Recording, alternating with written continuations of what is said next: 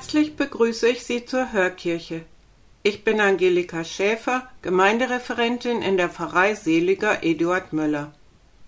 Lassen Sie uns beginnen im Namen Gottes, des Vaters und des Sohnes und des Heiligen Geistes. Amen. Bei uns zu Hause im Wohnzimmer liegt ein Kompass. Wenn ich ihn in der Hand halte, zeigt er ruhig und unbeirrt nach Norden.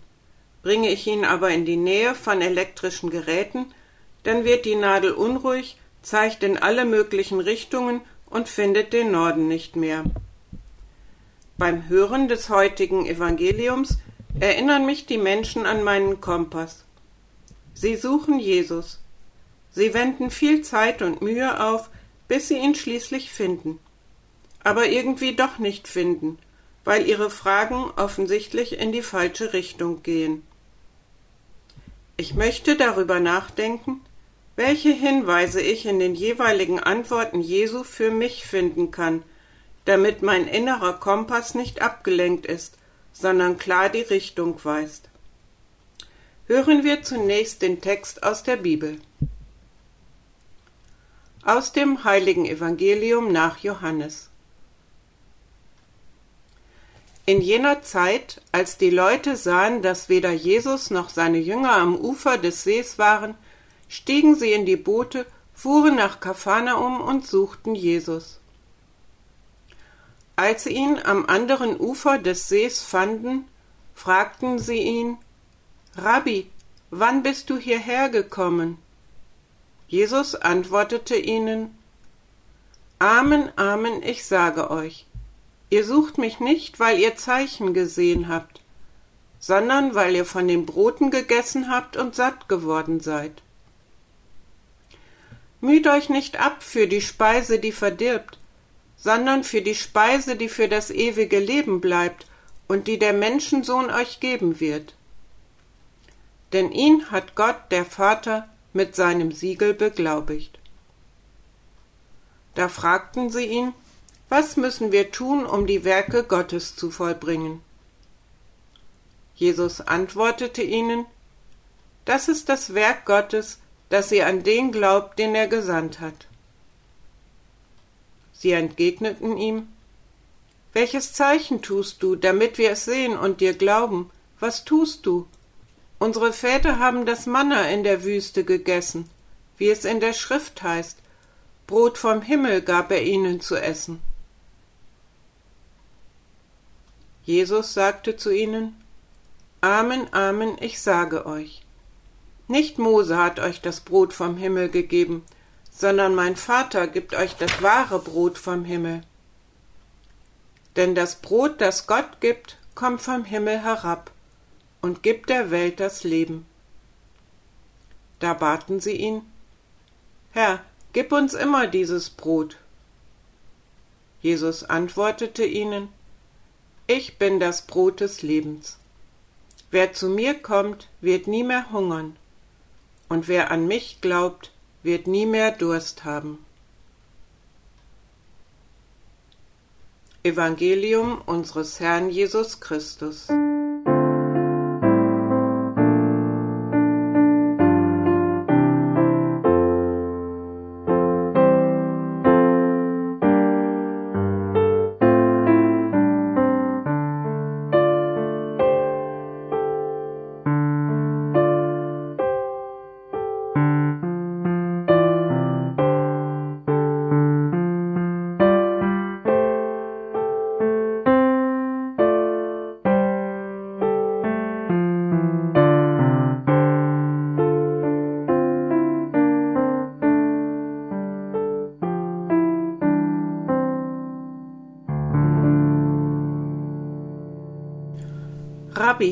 Wann bist du hierher gekommen?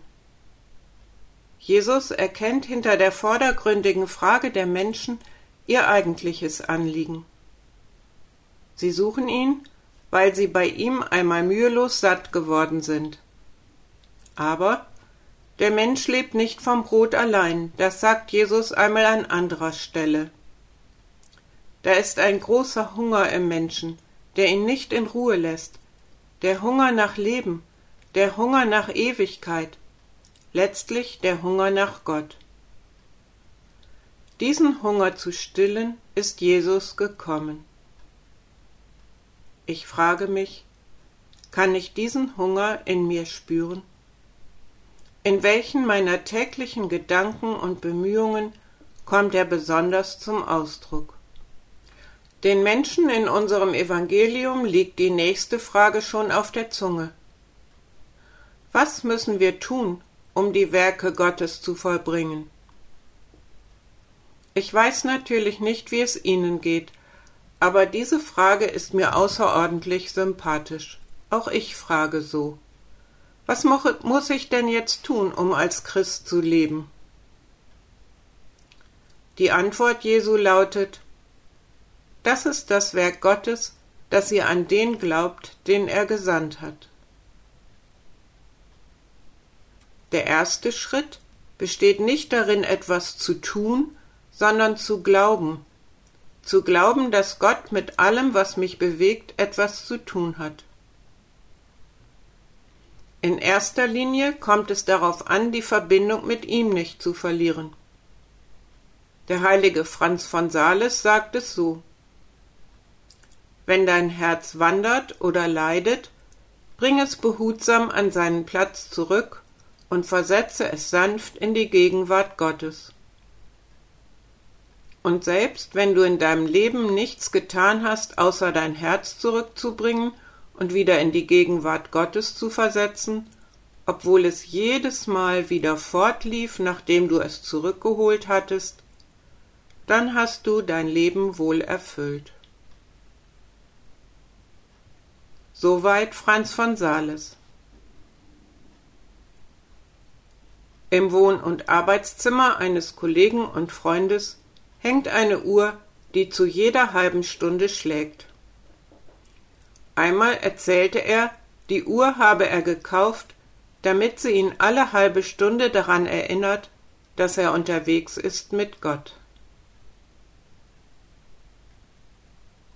Meine Mutter sagte immer wieder, wenn sie das Signal von Feuerwehr oder Krankenwagen hört, dann betet sie für diesen Menschen, der da jetzt in Not ist. Unzählbar sind die Anlässe, die mich mit Gott in Verbindung bringen können. Die Menschen im Evangelium werden nicht müde zu fragen. Welches Zeichen tust du, Jesus, damit wir es sehen und dir glauben? Unsere Vorfahren hatten das Manna in der Wüste.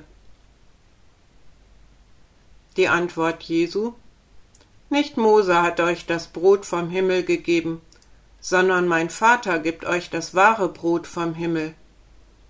Denn das Brot, das Gott gibt, kommt vom Himmel herab und gibt der Welt das Leben. Das Manna in der Wüste war kein Beweis, den ich sehen kann und dann zwingend zum Glauben komme. Genauso wenig sind es die Wunder, die Jesus getan hat, die Brotvermehrung, die Heilungen. Die Zeichen der Liebe Gottes kann ich dankbar annehmen, wie die Zeichen der Liebe im zwischenmenschlichen Bereich auch. Sie alle setzen das Vertrauen voraus. Der niederländische Jesuit Jan Botz schrieb einmal Dass Gott es der Mühe wert erachtet, der Welt sein Leben zu geben, das macht ihren Wert aus.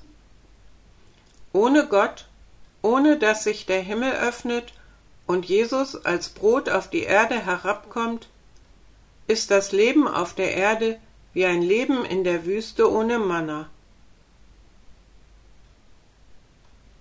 Und noch einmal Jan Botz. Wie schon beim Durchzug Israels die Wüste als Ort der Gnade erfahren wurde, so kann auch aus meinen Wüstenregionen Gottes heiliger Ort werden, auf den das Brot vom Himmel herabkommt.